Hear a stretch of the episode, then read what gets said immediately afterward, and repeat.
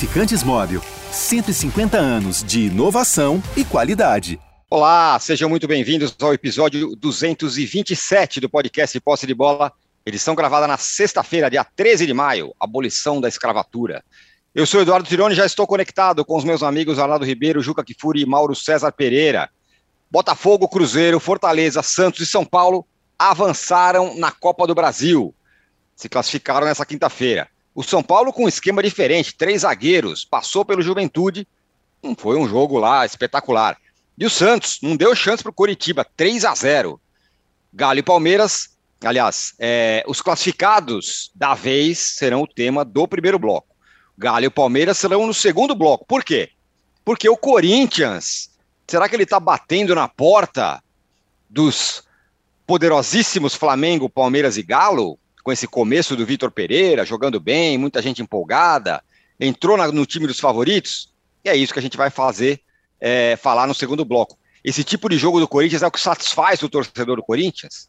Então, portanto, Corinthians, Flamengo, Galo e Palmeiras vão ser tema do nosso segundo bloco. No terceiro bloco, vamos falar da seleção. Tite convocou a seleção, desfalcou o Galo, desfalcou o Palmeiras, mas convocou basicamente a turma lá da Europa que deve ir para a Copa. Esse é o tema do nosso terceiro bloco. Teremos, temos uma enquete aqui já, muito bem pensada. A gente já pensou diretamente em vocês que vão fazer críticas ferozes a ela. E a pergunta é o seguinte: o Corinthians já colou em Flamengo, Galo e Palmeiras? Primeira resposta foi um sonoro não, mas vocês podem votar sim ou não, simplesmente. E ao fim desse episódio, teremos, é claro, a entrega do ratão de bronze, que já está sendo lustrado devidamente pelo Juca. Exigimos likes, como sempre, né? Então, por favor, nos deem likes a partir de já. Bom dia, boa tarde, boa noite a todos. Juca, só vai ter cachorro grande nessa próxima fase da Copa do Brasil, né? Não tem nenhuma zebra. Para você, quem que está convencendo mais até agora, especificamente na Copa do Brasil, ou ninguém? Primeiramente, muito boa tarde, muito boa noite e muito bom dia. Muito bem. Nos deem likes, faz favor, porque hoje nós vamos bater o recorde. Hoje vai ter mais like do que voto nessa sondagem proposta pelo âncora. Isso mesmo. Pesquisa é, um é boa, hein? Que é um verdadeiro absurdo. Os outros é que estão vê, a pesquisa boa, a enquete boa assim, é um, é um é, verdadeiro é. absurdo. Do outro lado, é boa. Não, é evidente, porque os outros é que estão colando no Corinthians. O Corinthians olha para cima não vê ninguém. Palmeiras. Flamengo e Atlético estão colando no Corinthians? Essa é a pergunta da final. Bom, isso posto. Veja bem, primeiro, muito interessante observar que dos classificados, praticamente dos 16 classificados, embora só tenhamos por enquanto 14, falta ainda o Atlético Mineiro consolidar sua classificação contra o Brasiliense, de quem ele vence por 3 a 0. E falta saber entre Bragantino e Goiás. Bragantino ganhou em Goiânia 2 a 1, vai receber o Goiás. É favorito. Mas mesmo que ganhe o Goiás, é mais um de Série A. Então, dos 16, nós vamos ter 14 de Série A. Isso. 14. Só o Bahia e o Cruzeiro é que não são. Mas Bahia e Cruzeiro eram do Clube dos 13. É. No Clube dos 13, só os dois gaúchos e o Vasco estão fora. Isso. Quer dizer, é, é realmente. É, oit... serão oitavas de final. Então, o campeão da Copa do Brasil já saiu. Como? O campeão da Copa do Brasil já saiu, então. Nesse cenário, o campeão é o esporte. Não, não tá, não tá esporte. Sabia, é o esporte. Tinha, tinha, Pode entregar a taça para o esporte. Esporte é campeão, Juca. Acabou a Copa do Brasil. Clube dos 13, esses times todos. O esporte deve estar jogando com um monte de time mequetrefe, não sei lá onde. Daqui a pouquinho ele reivindica a taça e ganha na justiça a taça. É Parabéns, Esporte Clube do Recife! o título da Copa do Brasil 2022. Hum, tá inspirado, tá inspirado. Pode recortar esse vídeo aí, Rubens, e pode colocar aí, porque a galera vai ficar feliz. Você não sabe como eu lhe agradeço por dividir comigo a simpatia da grande torcida do, do esporte. Mas, enfim, é, e como nós vamos ter sorteio, então tudo pode acontecer. Né?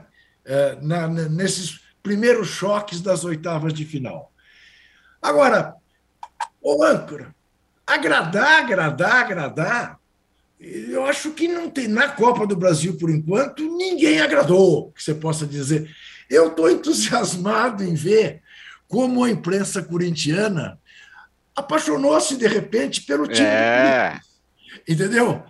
E por quê? Não, jogou bem o primeiro tempo contra a portuguesa carioca, não tem dúvida que jogou. Mas, gente, contra a portuguesa carioca. Ah, mas a portuguesa foi terceira colocada no Campeonato Carioca. Ah, não, não não brinca comigo. 35 mil pessoas em Itaquera, isso sim, é de se aplaudir a Fiel. Foi lá em peso, né? Mas o primeiro gol do Corinthians é um gol nascido por acaso. Você não vai me dizer que aquilo é uma jogada ensaiada, né? Porque houve uma tentativa de voleio frustrada que acabou no pé do nosso jovem centroavante que fez o gol. Enfim, é, acho que não tem ninguém. Na verdade, dos jogos, das atuações que eu vi nessa Copa do Brasil, talvez a melhor tenha sido a do Santos ontem contra o Curitiba. Jogou muito bem contra o Curitiba. Muito bem. Ganhou de 3 a 0, amassou o Curitiba o jogo inteiro. Como havia sido amassado em Curitiba e o Curitiba perdeu a chance de fazer um placar mais elástico, o Santos não perdeu. Mas não tem ninguém. Eh, São Paulo e Juventude ontem eu achei um horror. Um horror. Eu sei que parte da imprensa são paulina adorou também, amou, uh, não achou um lixo, adora Cruzeiro.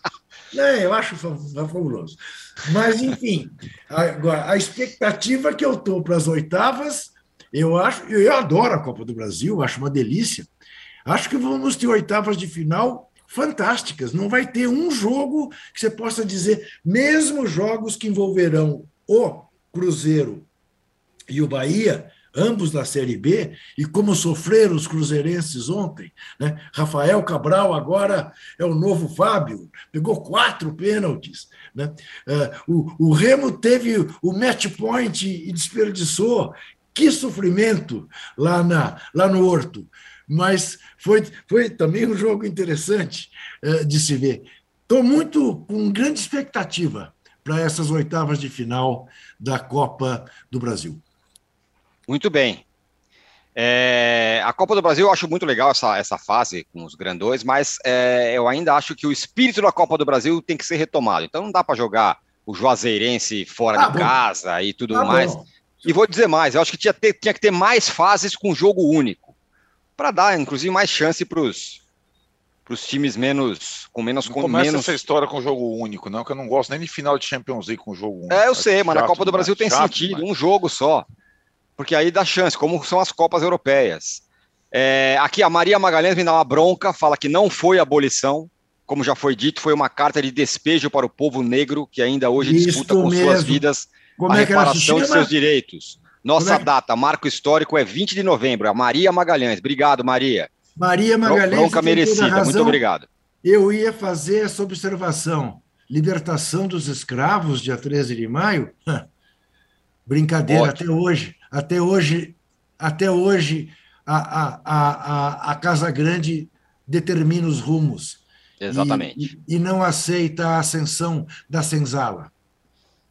O Arna... É isso aí. Obrigado, Maria Magalhães, pela bronca que você nos deu. Me deu. Eu mereci. mereci. Arnaldo, três zagueiros é vida, que foi como o é. São Paulo jogou ontem no primeiro tempo. No primeiro tempo. Agora, o Ceni no final da coletiva, você gostou mais do que ele, né? Porque ele falou que o time não está jogando bem. Viva o Ceni! É verdade. O, o, o Ceni é, é, interessante mesmo, porque ele, ele não se contenta só com o resultado. E, pô, é, o, o, acho que por isso que o, o Mauro gosta tanto da. O Juca também gosta dessas. O Juca não gosta tanto, o Mauro gosta mais porque ele é um técnico brasileiro preocupado também em desempenho além do resultado. Isso é fato, não é só o discurso, isso é fato. E, e num jogo em que o time se classifica sem tomar gol, num sistema diferente, contra um time tinhoso, bem armado, porque tem essa ressalva também, né? São Paulo e Santos e alguns poucos outros jogaram já um jogo de oitavas de final da Copa do Brasil. Corinthians não jogou, Palmeiras não jogou, Flamengo não jogou. Os confrontos, né? Ainda mais pela questão de mando de campo. Então, São Paulo e Santos jogaram contra times da Série A e o São Paulo tinha jogado muito mal em Caxias, jogou melhor em Barueri e conseguiu se classificar. Mas o, Rogério, mais do que a vitória, mais do que sair sem tomar gols, e aí acho que é interessante a comparação depois a gente vai fazer e vai falar bastante do Corinthians no segundo bloco, é, o São Paulo jogou mais que o Corinthians contra o Português, mas jogou bem mais, porque o adversário exigia bem mais, não tem nem comparação. Mas, é, diferentemente do Vitor Pereira, que acho interessante porque ele fala que no Brasil, nesse calendário, só dá para jogar pelo resultado praticamente nessa maratona. O Rogério está preocupado com a queda de desempenho do time depois de de ter momentos é, de brilho na, na, reta final do Paulista, com clássicos e tal, e também na estreia do Brasileirão contra o Atlético Paranaense. Mas é aquilo, né, Tironi? Acho que nem tanto lá, nem tanto cá, né? É, o São Paulo foi brilhante na no jogo de ida contra o Palmeiras, no Paulista foi, e no jogo de volta foi um desastre, né? Se ele conseguir dosar as coisas, utilizar sistemas mais uh, seguros ou escalações mais seguras em jogos, por exemplo, eliminatórios, ou em jogos contra times mais fortes, ou em jogos contra é, em jogos fora de casa, que era o grande dilema do São Paulo, eu acho que ele consegue um equilíbrio um pouco maior. E aí ele consiga aliar resultado e desempenho. Gente, é aquilo que a gente fala sempre. É, o, se vier com um desempenho bom, melhor mas em algumas oportunidades você tem que jogar pelo resultado. E ontem era um caso. O São Paulo não podia não se classificar para o mata-mata da Copa do Brasil, pela questão financeira, pela questão pelo favoritismo, por estar todos os outros grandes concorrentes na próxima etapa e tudo mais. O São Paulo do Rogério está é, tá vivo nas três frentes. Não está sendo brilhante, mas não está sendo medíocre nem na Copa Sul-Americana, nem na Copa do Brasil e nem no Brasileiro, onde já fez três jogos fora de casa e agora tem um jogo para aqueles é, contra o Cuiabá no domingo. O Rogério espera vitória e desempenho. E acho que a gente vai ter uma, uma medida aí, até porque ele continuou fazendo revezamento mesmo nesse jogo decisivo da Copa do Brasil. Me surpreendi completamente, foi uma, uma escalação completamente surpreendente, não só pelos três zagueiros, como outras opções, mas acho que o São Paulo passou uh, com, com méritos. Muito porque os jogadores do sistema defensivo do São Paulo uh, jogaram muito bem, ou vem jogando muito bem. E eu, eu, acho que pode ser simbolizado em dois desses jogadores. O Diego Costa, que era um zagueiro é, que surgiu com o Fernando Diniz, teve uma grande queda no ano passado e ressurgiu com muita força esse ano, renovou o contrato, foi capitão do time, o Ceni da braçadeira meritocracia, aquela coisa toda, mesmo sendo um menino, porque fala bastante, gesticula, dá butinada, eu gosto também, põe dedo na cara, é isso aí. O jogador de futebol tem que ser assim, tem que jogar bola e se impor. Ele faz as duas coisas. E porque o goleiro foi muito bem e tem ido muito bem. Esse é um fato é, que passa às vezes em segundo plano, mas hoje o São Paulo joga com 11 jogadores e não faz saidinha toda hora. O São Paulo joga com um jogador a mais na linha, que é o Jandrei. O Jandrei não é um goleiro espetacular, mas ele é um bom goleiro e ele participa da construção do jogo discretamente e ele ocupa uma área é, do, do campo que era, poderia ser ocupada por um jogador. Então o São Paulo não jogou com três zagueiros contra o Juventude. O São Paulo jogou com quatro zagueiros, tinha de quatro. Três zagueiros e o Jandrei. Foi assim que o São Paulo jogou, né? E, e uh, isso fez muita diferença em relação ao São Paulo do Thiago Volpe, mas, mas muita diferença. E acho que isso também é um mérito do Ceni é, por ter requisitado a contratação do Jandrei e por ter rapidamente colocado ele no time, no sistema de jogo. As coisas para o São Paulo, Tironi, vão, vão, vão se tornar desafiadoras a partir do momento do sorteio da Copa do Brasil, que o Juca citou, que vai ser muito mais difícil que a Sul-Americana e mais difícil que a Libertadores. As oitavas da Copa do Brasil já serão mais difíceis, difíceis do que as oitavas da Libertadores, porque ainda vai ter time bem ruim nas oitavas da Libertadores. Tem chave, por exemplo, a do Palmeiras, que o segundo colocado não jogaria a Copa do Brasil, chave do Palmeiras. Então tem essa situação e o São Paulo vai, vai, vai ter num torneio que ele nunca ganhou, né? A Copa do Brasil. É, é um, nem o Ceni como jogador ganhou. O seu maior desafio, eu acho o mais difícil de ganhar, você quer saber? Para o São Paulo. O brasileiro, se forem se dilacerando outros times, se o trio poderoso for tal, o São Paulo poder. Eu acho que esse campeonato brasileiro tem mais a cara do campeonato de 2020, que foi vencido pelo Flamengo do Sene, mas com mu muitas possibilidades, inclusive para o São Paulo do Diniz e para o Inter do Abel Braga, por exemplo, do que a cara do Brasileirão de 2019, que o Flamengo dominou e brilhou, ou a cara de 2021, que o Atlético dominou e brilhou.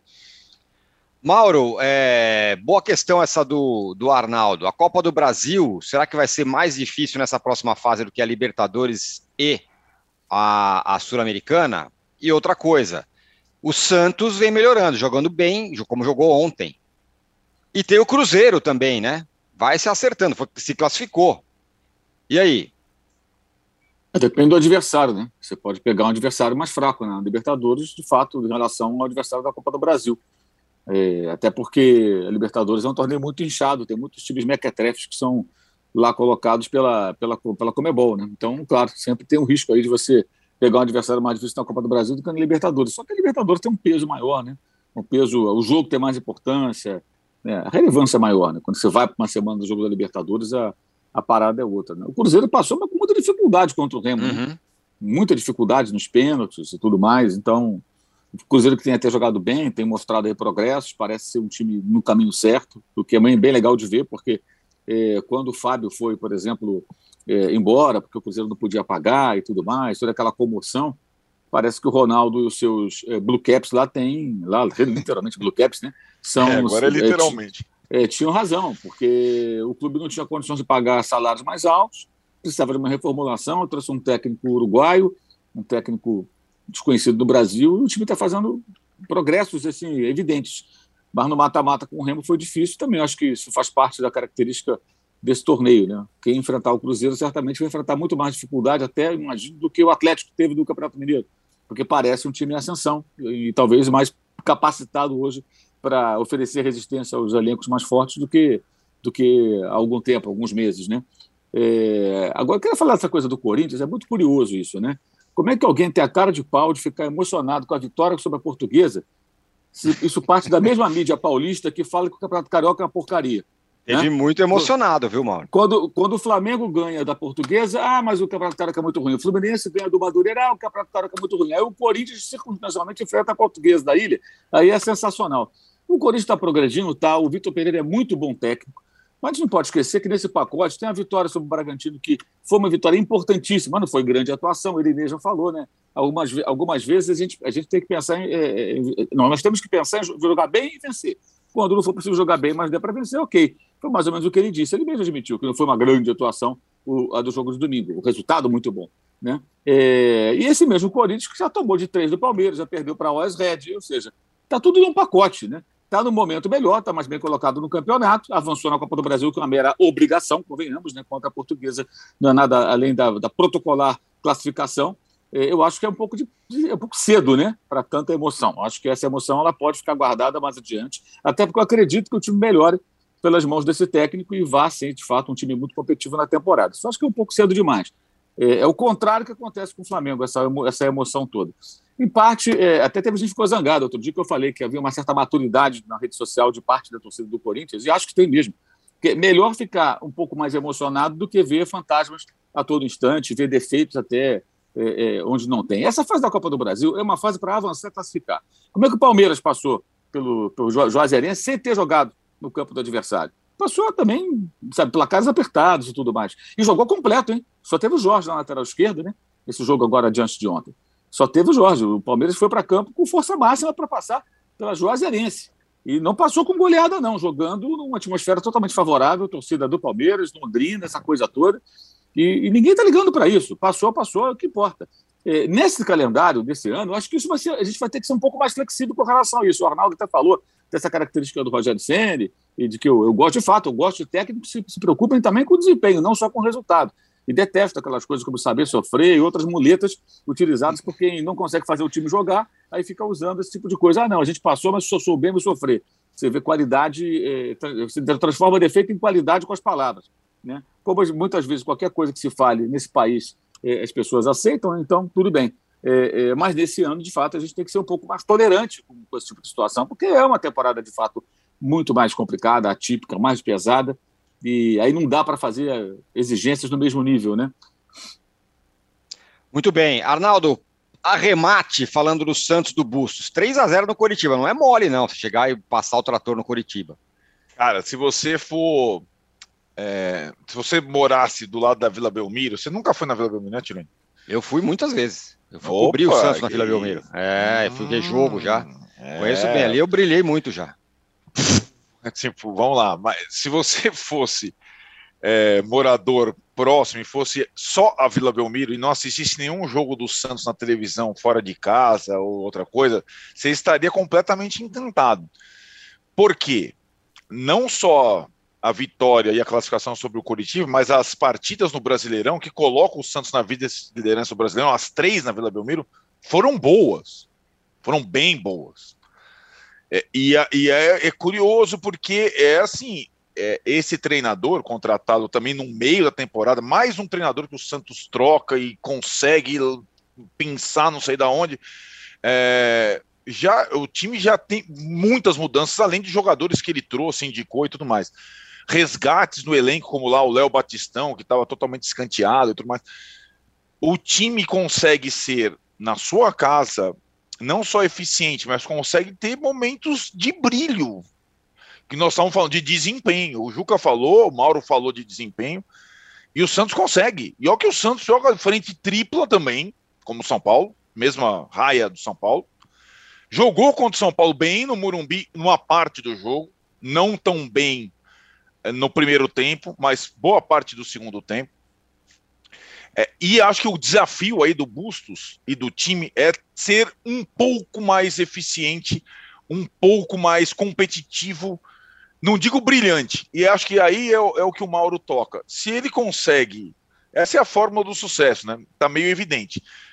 Aliar fora de casa resultado é, com o desempenho dentro de casa, aí você tem um time que consegue pontuar fora e fazer bons jogos e vencer dentro. É beleza. Aí não precisa de mais nada, né? Não é simples. Mas fora de casa, o Santos ainda é muito aquém do que ele é em casa. É muita, é muita diferença. Mas pode você... melhorar? Pode. Tem até sinais, né, Juca? Mas você há de admitir que para isso foi necessário o meu estímulo. A minha, ah, a minha motivação. A minha. Ela é verdade. É isso é, verdade. que Como eu poderia entendendo. deixar de esquecer? Isso é que eles né? não entendendo. É, foi. Embora... foi o primeiro, foi um empurrão necessário. Óbvio. Ah, eu, eu, também posso, eu também posso me, gabar de ter sido responsável pelo empurrão ao Botafogo depois daquele primeiro jogo contra o Corinthians. Sim. Ah, peito aberto, vamos lá, é, Cele Botafogo. Tá? Não, não, Sim. gente, calma. Vamos fechar a casinha aqui primeiro. Vamos organizar, não é verdade? Então Veja nós temos parcela naquela primeira rodada do Brasileiro. Não é pouca não coisa que os dois clubes que dominaram o futebol brasileiro, né, no final dos anos 50, começo dos anos 60, deve a nós dois isso. esse bom momento que atravessa. Exatamente. É Viu, âncora? Anote aí. É isso, exatamente. É, bote na nossa conta, posse de bola. Né, exatamente, é isso mesmo. Não se esqueçam disso. Muito é bem. Ó, é. O Juca tinha feito lá um desafio de mais enquete, mais, mais likes e menos votos. Como é que nós estamos? Estamos, estamos sendo surrados de maneira fragorosa.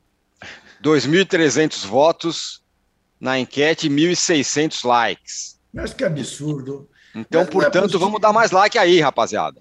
Eu, você sabe o que, que eu acho?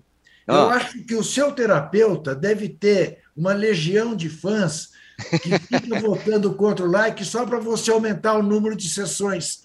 É verdade, só pode ser isso, pode porque ser eu, tô, eu tô transtornado com esse negócio. É Tem likes aí. Oh. A gente vai fazer o nosso primeiro intervalo agora e vamos fechar para voltar para o segundo bloco. E aí sim, vamos falar do Corinthians desafiando Palmeiras, Galo e Flamengo. E a gente pode voltar com 2 mil likes. Esse é o nosso desafio. E eu vou dar um spoiler da nossa enquete até aqui, ó. Corinthians já colou em Flamengo, Galo e Palmeiras? 27%, sim. 73% não. Um não rotundo. Vamos, a gente já volta em. Lembra disso? A gente Lembra. volta em um minuto para falar do, mais do Corinthians, do Galo, do Palmeiras e do Flamengo. Já voltamos.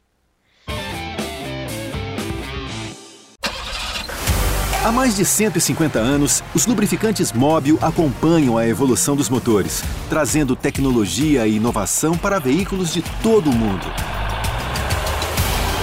Uma tradição que se renova a cada dia, garantindo a liderança no desenvolvimento de produtos de alta performance. Conheça a tecnologia móvel para o seu motor durar mais. Se tem movimento, tem móvel.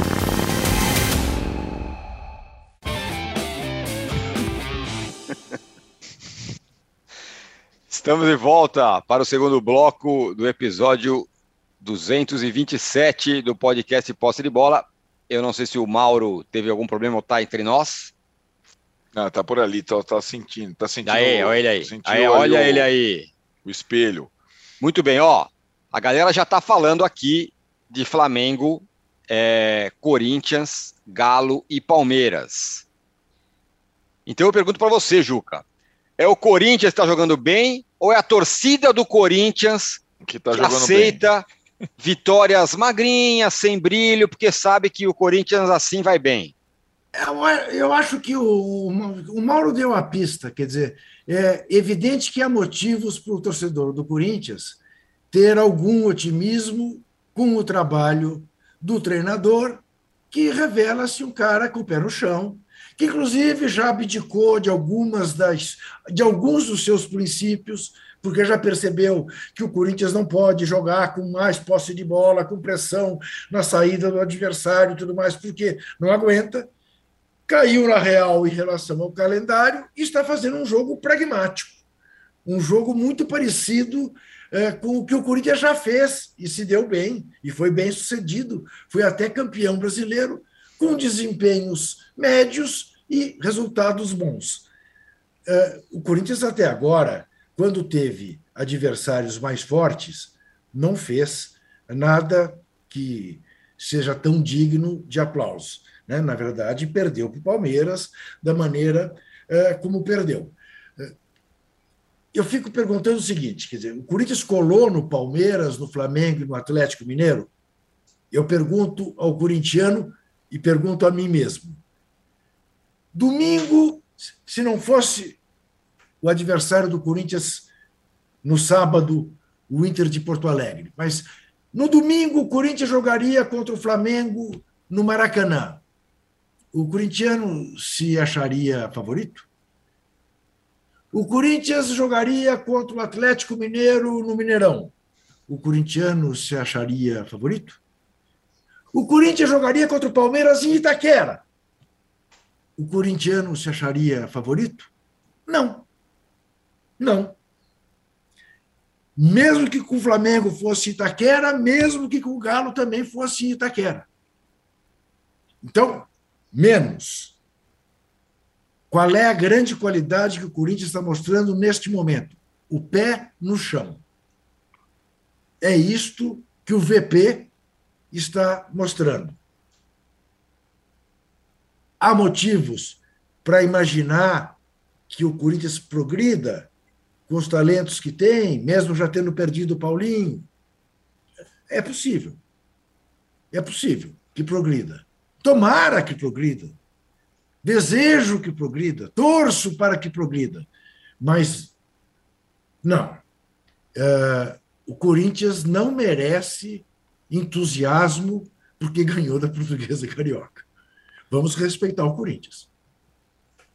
o Arnaldo, esse negócio que o Juca fala, não, não é favorito, veja bem, uma coisa por vez, tal, também não é, não faz parte do não não da, não da estratégia, não. mas do não não não não, não não, não não não da sua parte, Juca. Eu tô falando assim, a torcida do Corinthians ela não ela, ela não se coloca desde aquela história da quarta força o Corinthians não se coloca como, não, não, não, calma, a gente vai devagarzinho e vamos embora. Mas, mas espera um pouquinho, âncora.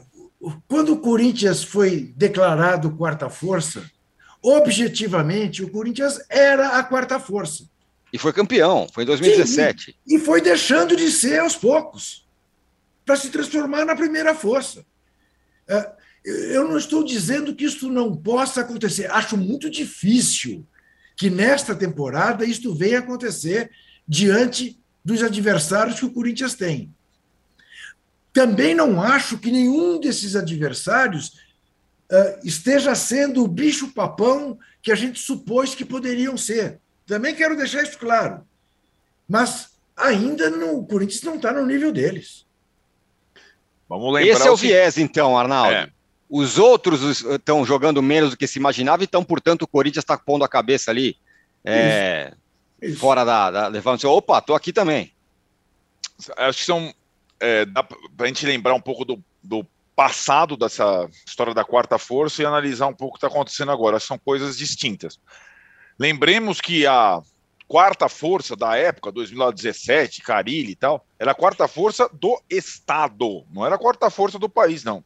O Corinthians foi chamado de quarta força do Paulistão, ou Paulistinha. E aí surpreendeu a todo mundo, né? Desta vez, vamos lá. Antes de começar o Campeonato Brasileiro, é aquela dificuldade sempre. O Mauro vai loucura, porque a gente tem que fazer as projeções. Mas as projeções do Campeonato de Pontos Corridos colocavam o segundo, o Corinthians em segundo, ou na segunda prateleira, logo após, logo após Flamengo, Atlético e Palmeiras pelo elenco e pelo treinador que o Corinthians contratou. Então, eu não vejo nenhuma surpresa, sinceramente, no Corinthians estar mais próximo do que estava no ano passado, quando fez um brasileiro razoável e terminou na zona de classificação da Libertadores. Nós já falávamos isso. Os indícios davam conta de que o Corinthians subiria o seu nível. Além de ter contratado jogadores já no ano passado, contratou um técnico bom e todo mundo, isso todo mundo fala que é bom.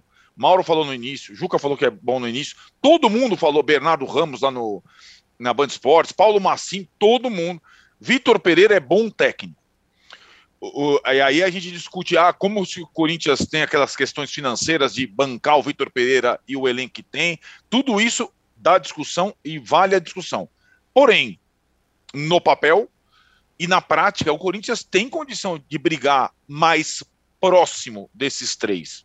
E aí você tem que pegar a decepção, digamos, até agora com os três. Com o Palmeiras eu não digo que é decepção, né, Tino? Acho que o Palmeiras faz uma temporada até agora é, boa no início de temporada. Não só é, é, em resultados, como em desempenho em algumas partidas. Mas nós vamos lembrar o seguinte: a largada do Palmeiras no brasileiro não foi boa. O melhor jogo foi contra o Corinthians, que o Juca falou, quando cruzaram os bigodes lá em Barueri. Mas o Palmeiras, que não largou bem no brasileiro e tem uma chave fácil na Libertadores e teve uma chave fácil na Copa do Brasil, tem a história de um elenco curto que já foi muito utilizado. O número de partidas do Rafael Veiga na temporada é impressionante já. Né? E do dá Gustavo impress... Gomes. Gustavo Gomes, Rafael Veiga, Dudu, Rony, Danilo já jogaram muito jogo para maio. E uma hora essa conta chega, por mais que eles sejam jovens, bem preparados e tudo mais, por mais que o Palmeiras tenha o mesmo técnico consiga tirar. O elenco do Palmeiras é curto para jogar três competições. Eu falo isso desde que começou a temporada. Então, eu acho que o Palmeiras, dos três, é o que conseguiu jogar em 2022 é, bem em alguns momentos. O Flamengo, pouquíssimas vezes, de fato, com todas as questões que envolvem o Flamengo, dentro e fora de campo departamento médico lotado, cobrança insana ao treinador, falta de respaldo, diretoria, não é diretoria Jim Carrey, mas quase isso, como falava a diretoria, o torcedor do Corinthians, e o Atlético, de fato, mesmo com o elenco idêntico ao ano passado e com alguns reforços, fez poucos jogos convincentes mesmo, e ainda não engrenou, e ainda ainda está vivendo naquela marcha lenta do pós-ano glorioso. Então o Corinthians pôde largar bem no campeonato, é, se recuperar numa chave da Libertadores que parecia complicada, e, e acho que nesse contexto de instabilidade dos três mais poderosos e de um time bem mais forte, é o time mais forte do Corinthians, na minha opinião, elenco técnico, desde 2015 no Tite, na minha opinião.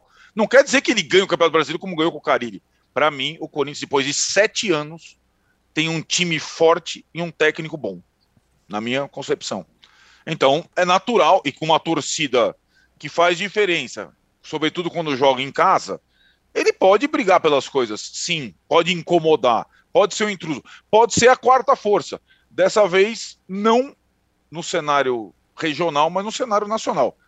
Mas concordo com o Juca, com você, com o Mauro, que ele falou um pouco, existe uma, digamos, uma empolgação, talvez por enfim o Corinthians ter boas condições, uma empolgação um pouquinho exagerada, um pouquinho, exagerada pouquinho nesse início corintiano. Arnaldo, o Arnaldo, é. você quer ver essa empolgação acabar? Quer ver? Inter, uhum. Boca e São Paulo. Ah. São é Paulo difícil, e né? Itaquera. Né? São Paulo e Itaquera. Imagine você se o São Paulo quebra a escrita de 15 é. jogos sem ganhar lá. Ah, meu cê, amigo. Cê, ó, você fala isso para mim desde que a gente trabalhava no linha de passe, depois a gente passou para posse de é bola, começou é, só segunda-feira, foi para sexta-feira e nunca aconteceu. É, é isso. O Imagina seu São Paulo em O Ítalo Vanderlei Ribeiro, ele tá tão confiante que ele fala o seguinte: Juca, você acha que os likes são mais fregueses da enquete do que o São Paulo em Itaquera? E aí mandam saudações rubro-negras. É isso aí. Tem sido, tem sido sim, tem sido. Né? Tem, tem sido. sido. há 300 anos. É o, o Mauro, o Arnaldo falou sobre apoio da torcida, empolgação da torcida do Corinthians e tudo mais. É, e aí a gente coloca o Flamengo é, na jogada. Na mesma medida que a torcida do Corinthians é, se empolga, a torcida do Flamengo, nesse sentido, ou parte dela, é, não que joga contra, mas é, é quase que um obstáculo para o Flamengo e o Paulo Souza poder avançar, porque as críticas são imensas, né? É, hoje em dia, assim, se você for procurar, o Flamengo talvez seja o clube, acho que é o clube que mais tem é, canais de YouTube, influências, é, personagens, jornalistas ou não, que, que falam para muita gente, uns mais, outros menos, né? E acho que cada vez mais essas pessoas falam aquilo que parte da torcida quer ouvir. Geralmente é a torcida mais, é, digamos assim, é, nervosa, né?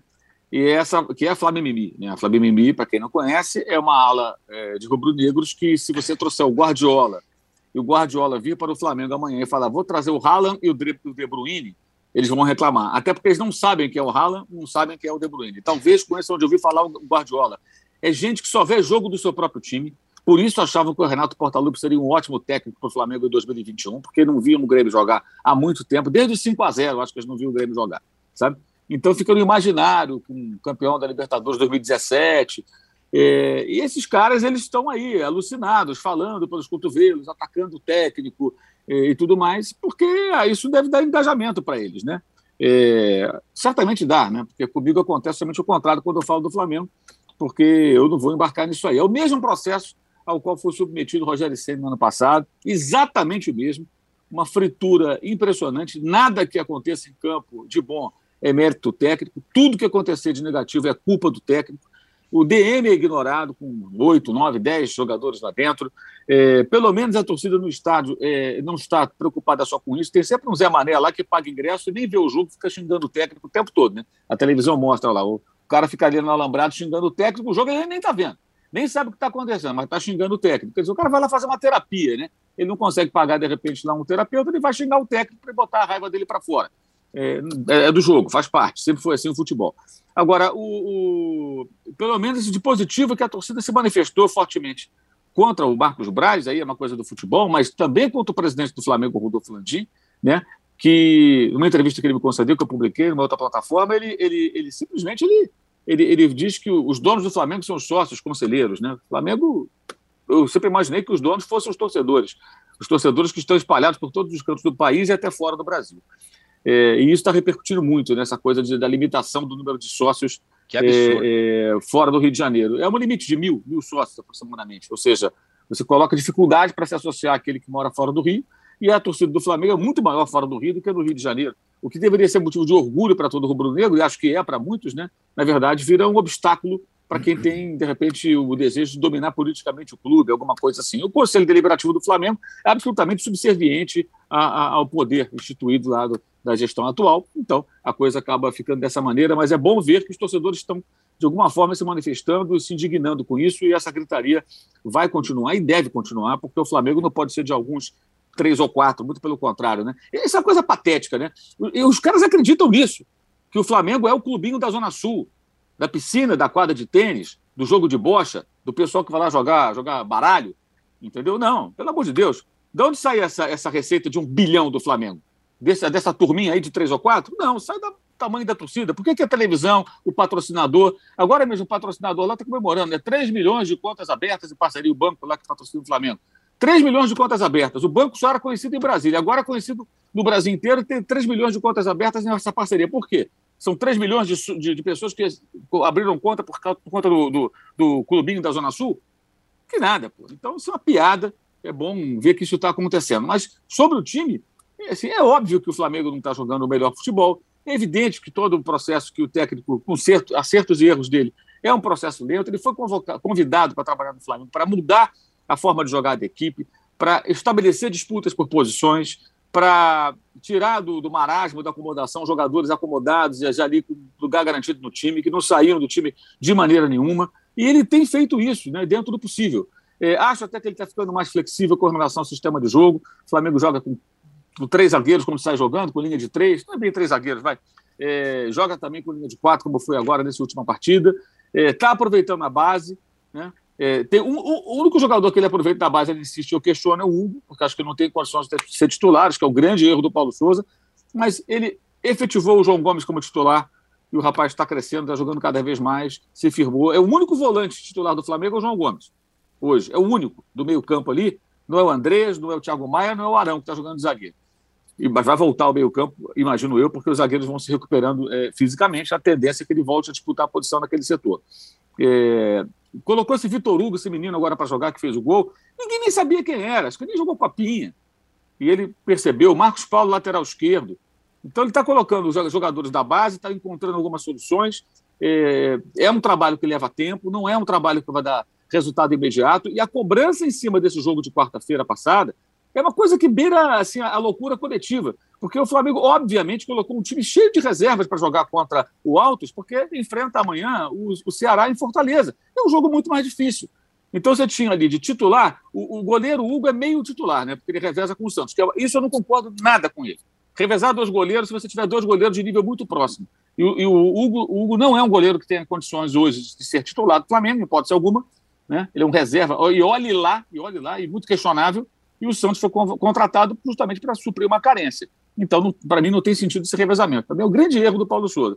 Agora, o lateral direito era o Rodinei, que é o terceiro lateral direito do time. Né? O lateral esquerdo era o Marcos Paulo, que também é o terceiro. A zaga, o Rodrigo Caio fez o primeiro jogo do ano. Era o único ali da zaga que poderia ser titular em condições normais. No meio-campo tinha o Thiago Maia, que é o meio titular, né? mas não é absoluto, e o João Gomes, esse é titular. E no ataque o Gabigol como titular. O resto todo mundo era reserva. Marinho, todo mundo reserva. Todos eram reservas. Então é óbvio que um time que não se conhece, um time que não jogou junto, é, jogando contra uma equipe super fechada, aí o cara pega o resultado do Altos na Série C e compara. Alguém acha que o Altos do Piauí vai jogar contra o Flamengo igual joga contra o Figueirense? Claro que não. Joga mais trancado, defendendo com unhas e dentes. É o jogo da vida, é o jogo de visibilidade. Tudo isso não é para justificar. A atuação foi ruim, mas é qual a importância disso no contexto, gente? Em que você está jogando 500 partidas é, no ano, um jogo em cima do outro, e você coloca ali um time super reserva para tentar avançar, ou confirmar, tentar avançar não, confirmar a classificação, porque o jogo importante é o jogo de sábado. Aí acho que é um jogo que deve ser o time inteiro, é um jogo que vai, vai exigir mais. Inteiro em termos, que terça-feira também tem Libertadores, embora já esteja já virtualmente classificado. O jogo contra a Católica. O jogo, acho até que ele deve jogar sábado com o time inteiro e terça-feira com o que for possível. Acho que essa deve ser a estratégia. Mesmo que ele empate na terça-feira. Ganhar do Ceará é mais importante do Flamengo hoje do que ganhar da Católica na terça-feira. Ah, que é a melhor campanha, que se dane a melhor campanha, você tem que avançar no brasileiro e avançar na Libertadores. Você viram o River Plate que aconteceu? É, o River Plate tá foi eliminado. Aí foi eliminado. Foi, foi, eliminado pelo Tigre em casa. Tomou 1x0, empatou, tomou 2x1, tá fora. Não tem hashtag fora munheco. Fuera Munheco, Galhardo. Não, não tem, não tem, não tem.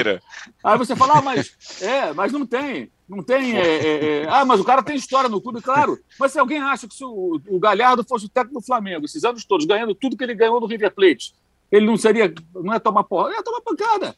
Porque os caras reclamam de tudo. Teve até, por exemplo, ah, por que, que Ayrton Lucas não jogou? Jogou o Rodinei no final na lateral esquerda. Porque o cara não está inteiro, gente. Está sendo guardado para sábado. Me parece óbvio isso, né?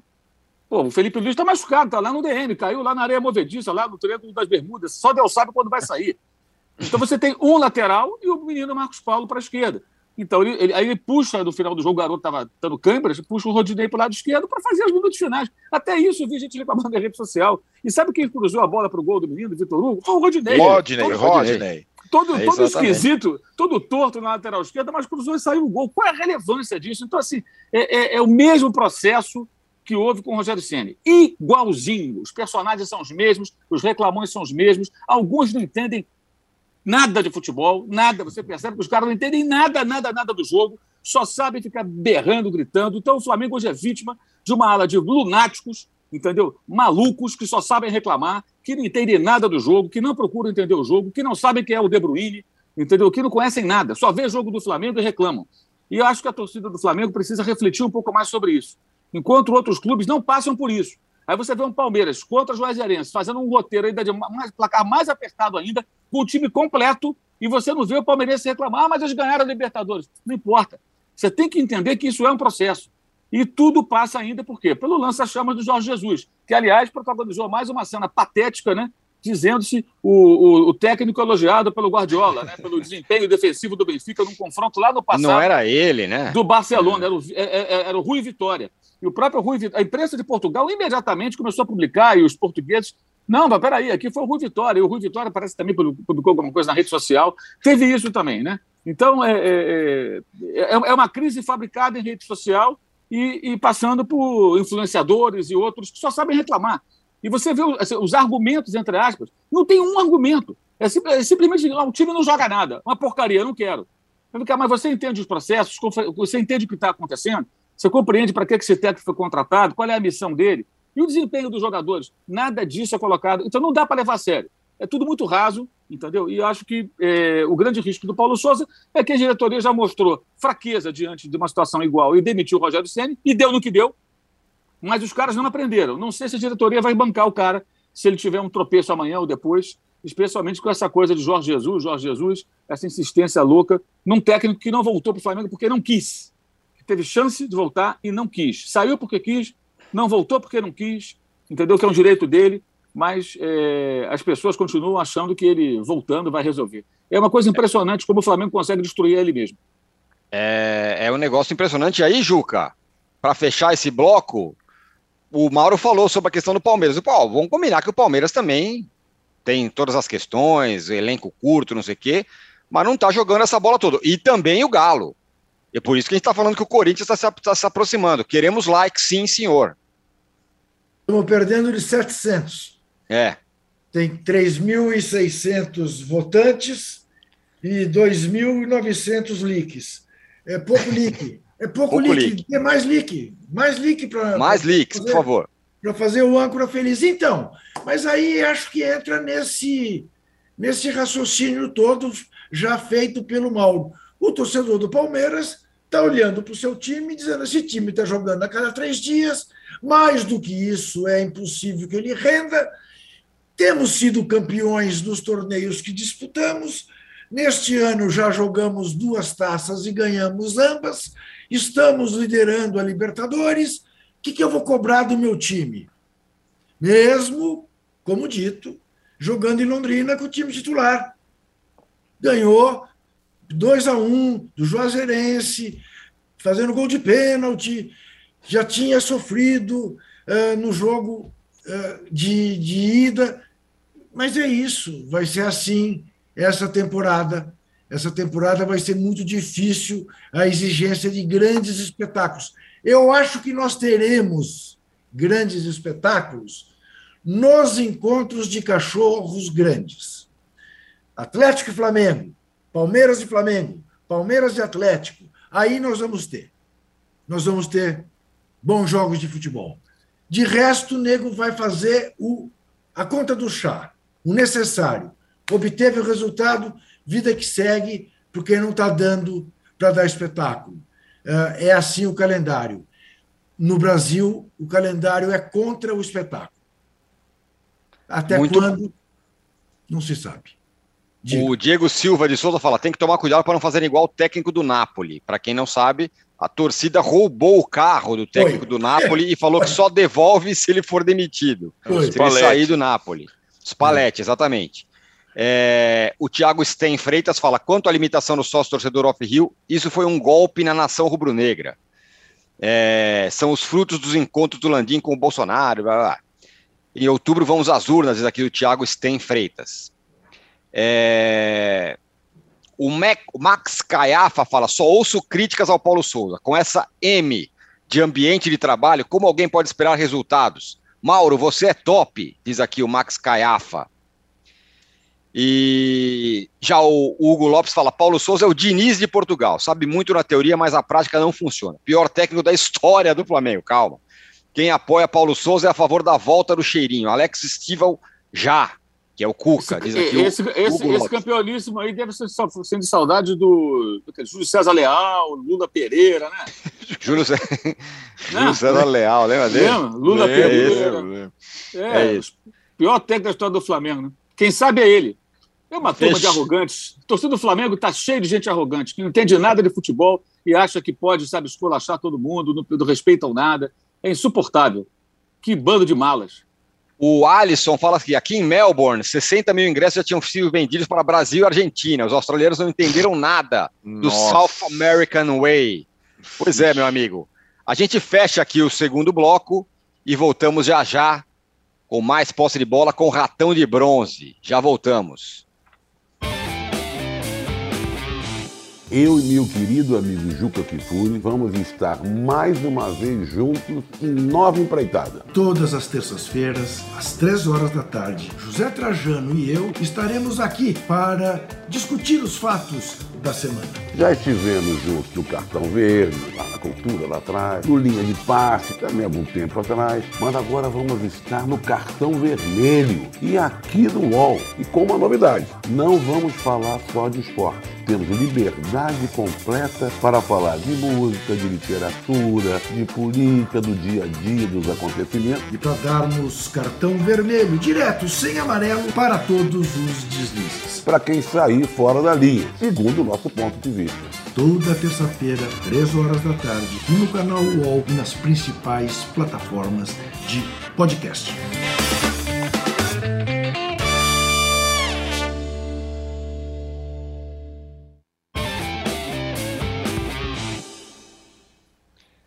Estamos de volta com o terceiro bloco do podcast Posse de Bola e é o seguinte, Juca Kifuri.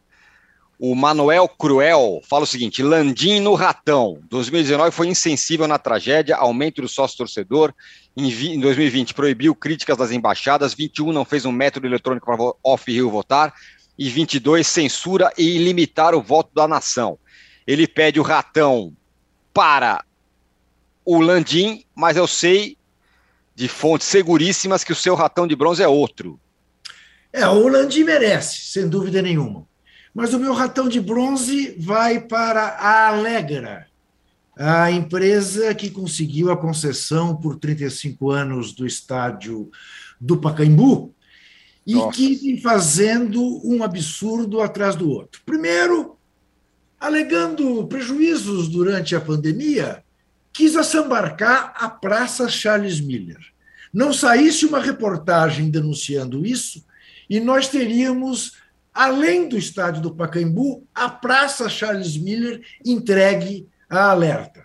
E eu vou entregar para alerta este ratão. Ale alerta, alegra? Alegra. Eu falei alegra. alerta? Alegra. Isso, alegra.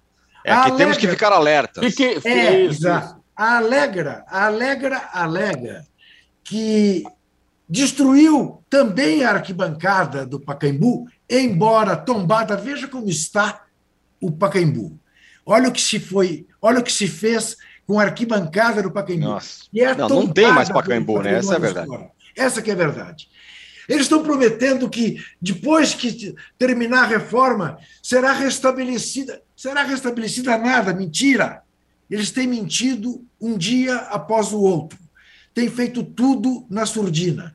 Derrubaram o tobogã. Bem, o tobogã não estava na, na, no tombamento. O tobogã era uma obra da ditadura, era uma obra de Paulo Maluf, foi uma intervenção absolutamente abjeta que se fez no lugar da concha acústica. No entanto, todo o resto, exatamente como se fez no Maracanã, que ia ser preservado, que a, que a cobertura seria preservada, derrubaram também a cobertura.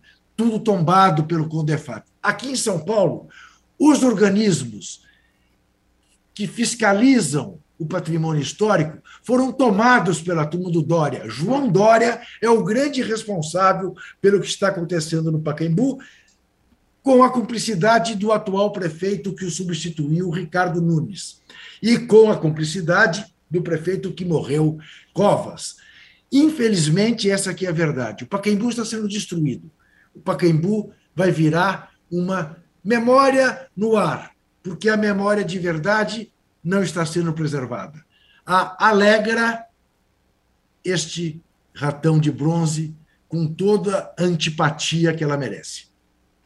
Muito bem entregue o ratão de bronze. E aí você falou, só rapidamente, você falou sobre essa questão é, do destombamento de tudo e da, da, da, destruição total da cidade, né? O que diz a, a letra lá do Caetano Veloso, da, do lugar que faz e destrói coisas belas, é impressionante o que está acontecendo na cidade de São Paulo. E eu, eu falo pelo bairro que eu moro. Os caras estão derrubando tudo, literalmente, uhum. para construir um monte de monstrengo de 300 andares aqui, cinco garagens e não sei o quê. É, é isso que está acontecendo é, na cidade de São Paulo. Bom, você que está acompanhando aqui ao vivo, é, o nosso posse de bola, você fica com a nossa programação ao vivo a partir de agora. E a gente continua um pouquinho mais aqui, eu, Arnaldo e Mauro, para falar da seleção.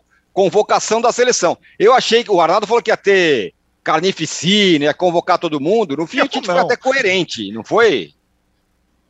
Foi, quer dizer, tipo, não, não tem cabimento é, esfacelar. Teve, teve uma, uma ferida nos clubes brasileiros, né? No Palmeiras no Atlético, sobretudo no Palmeiras mas não tem cabimento, ah, porque o cara quer férias, o outro quer não sei o que lá, o outro não sei o que, o outro quer Ibiza tal. Ele convocou todo mundo. O que eu achei dessa convocação é que com 26, ele convocou 27, na verdade, facilita a vida, né? Aí dá para colocar quase todo mundo, sobretudo naquelas discussões do ataque, tem mais jogador do que vaga e tal. E achei a questão do Danilo do Palmeiras lá celebrado, eu achei, eu, eu não concordo, não pela não pela qualidade do Danilo, mas por essa situação do, dos clubes brasileiros, assim como não concordava quando chamava jogadores do Flamengo é, mais do que de outros times. Talvez o bom senso que a gente peça seja vai um jogador por time, e aí nesse caso ele se quisesse tanto chamar o Danilo, não precisava chamar o Everton, o goleiro. O Everton já está garantido na Copa, é terceiro goleiro, então liga para o Everton, o Everton, você está na Copa, mas já estou chamando um jogador do Palmeiras. Então, deveria ter feito isso desde a outra, do outro ciclo. É, ter um pouco de bom senso. Porque jogador que atua no futebol brasileiro vai perder cerca de quatro rodadas do campeonato. Inclusive tem um jogo Palmeiras e Atlético, né, nesse meio aí do, dos amistosos. E, e assim, né, a, a, essa coisa que você descreveu e o nosso colega falou do que mora na Austrália, do cancelamento do jogo com a Argentina, mostra bem como é que é, é poderosa e organizada a CBF. A Federação, a AFA, a Federação Argentina, não tinha colocado esse jogo no compromisso dela, no calendário dela em nenhum momento. E a CBF pagou para ver, pagou para ver o patrocinador tal, e os caras não vão. E agora tem um jogo a menos, só isso. Estão tentando convidar uma seleção africana para jogar na Europa para fazer três partidas. É, para fechar, Mauro, é que esculhambação esse negócio. Os caras marcam um amistoso, a Argentina fala: não, não vou, não, obrigado, não estava marcado. Ah, culpa da Anvisa, né? culpa da, culpa da Anvisa. exatamente. A Anvisa vai Aquele atuar do colete da Anvisa lá, é, exatamente. É, aquela é cena, isso. né? Que coisa. Essa questão das, da, que o Arnaldo falou das convocações, assim, é, eu acho que ele não tinha convocado nenhum jogador aqui do Brasil. É. É, da mesma maneira que a gente falou muito ano passado. Ano passado, ele, ele, ele O, o Tite e sua convocação, e também as outras convocações, o calendário, a gente falou há pouco do Rogério Ceni, o Rogério Ceni foi muito prejudicado por isso. A queda dele no Flamengo acontece depois de um mês e pouco, que ele ficou sem quatro jogadores convocados e mais gente machucada. Quatro convocados. Era Everton Ribeiro, Gabigol, a gente tinha o Arrascaeta ainda e o Isla. Né? Então ele tinha quatro titulares fora. Mais um mês, mais um outro que se machuca, tem lá o Triângulo das Bermudas, não tem quem resista. Agora ele faz uma convocação. A gente sabe que o Danilo, Danilo é um ótimo jogador, mas a chance do Danilo é muito pequena. Bruno Guimarães, Fred, Casemiro e Fabinho, que está machucado, são os quatro homens que fazem o papel do Danilo. Né? E esses caras é que vão para a Copa. Pode ser até que o Danilo vá, seria surpreendente. Se ele não levar o Danilo, essa convocação não terá o menor sentido. Nossa, o menor perfeito. sentido. É isso. Se ele, por acaso, ainda pensa em levá-lo, aí faz sentido. Eu não tenho a resposta, obviamente, né? Não estou dentro da cabeça dele. É, o Everton, perfeito que disse o Arnaldo. Ele, ele para que levar o Everton? Ele vai ter que ser do goleiro, não vai jogar, já conhece, já treinou, já viu em ação, já conversou, tomou café. Não precisa levar. Então, para que desfocar o Palmeiras? E são três laterais esquerdos. Para que levar o Arana? Uhum. Então, ele poderia muito bem não levar nenhum. Ah, mas o, jogador tem vontade também de jogar na seleção. O Danilo tem a vida inteira para jogar na seleção. É, os outros vão para a Copa. E os clubes? Que pagam salário, pagam multa rescisória do jogador, né? mantém aí a estrutura toda. Enfim, mas os clubes também não reclamam, né? Tirando Exato. aquela proposta que fez o Flamengo no começo, aí, antes da temporada, de, de mudança no calendário, com, sem parar em data FIFA, ninguém fala nada. O Flamengo ainda apresentou ali uma sugestão que foi ignorada, eles não, não, não ligam. Como diz o Rodrigo Matos sempre, o calendário é feito pela CBF. Desse negócio de os clubes aceitam. Não, não aceitam, não, é enfiado goela abaixo, eles não reclamam. Eles são subservientes, mas não são é, perguntados. Ninguém ouve os clubes. Ela vai lá e faz e acabou. Então, vamos continuar assim. Mas os clubes também não falam nada, então, diante disso, é, é, e o confronto dos dois, né? de fato, vai jogar o Atlético contra o Palmeiras, e o Palmeiras não terá o goleiro, não terá um homem de meio campo, e o, o Atlético não terá seu lateral esquerdo, porque eles vão jogar contra, vão jogar não, estarão disponíveis para jogos emocionantes contra Japão e Coreia. Duríssimo. Sensacional, né? É. Sensacional. Muito bem, ó, às 13, às 13 não, às 15 horas, tem a live, tradicional live do Vitor Guedes e do Danilo Lavieri aqui no canal UOL. É, e o Diego Silva pergunta se você vai ver o Boca e Racing, Arna, ou Mauro, em loco. Em loco, não. O jogo é lá em Lanús. É isso, aí não. Mas vai ver. Oh, só o, claro, claro. A audiência qualificada, o, o, Mauro vai, o Rafael Sibila do Grupo Globo também vai, torcedor do Racing, tanto quanto o Mauro, os caras adoram. Mas o Sibila mora na Argentina, né? Então mora ele vai, lá, ele, né? Ele, é. foi, ele foi a todos os jogos esse ano. É, Muito o cara bom. tá na pegada. E o Marcos Paulo Lima, grande Marcos Paulo Lima, aqui na audiência, fala que a CBF desistiu oficialmente do terceiro amistoso. Serão somente dois mesmo, então não vai ter o africano. Que então beleza. os jogadores voltam mais cedo. Menos, menos mal. Ainda bem, que ótimo. Ótima notícia. Fechamos então o posse de bola número 227. Muito obrigado a todos que estiveram aqui com a gente. A nossa enquete, muito bem elaborada, diz que Corinthians já colou em Flamengo, Galo e Palmeiras? Sim, 28%. Não, 72%. A gente volta na segunda-feira. Valeu, Mauro Arnaldo, todo mundo aqui no backstage. Paulo, Fernando, Rubens e você que esteve com a gente. Tchau. Você pode ouvir este e outros programas do UOL em uol.com.br/podcasts. Posse de bola tem pauta e edição de Arnaldo Ribeiro e Eduardo Tironi. Produção de Rubens Lisboa. Operação de ao vivo de Fernando Moretti e Paulo Camilo coordenação de Fabrício Venâncio e Juliana Carpanês. Os gerentes de conteúdo são Antônio Morei e Vinícius Mesquita. E o diretor de conteúdo é Murilo Garavello. Qual?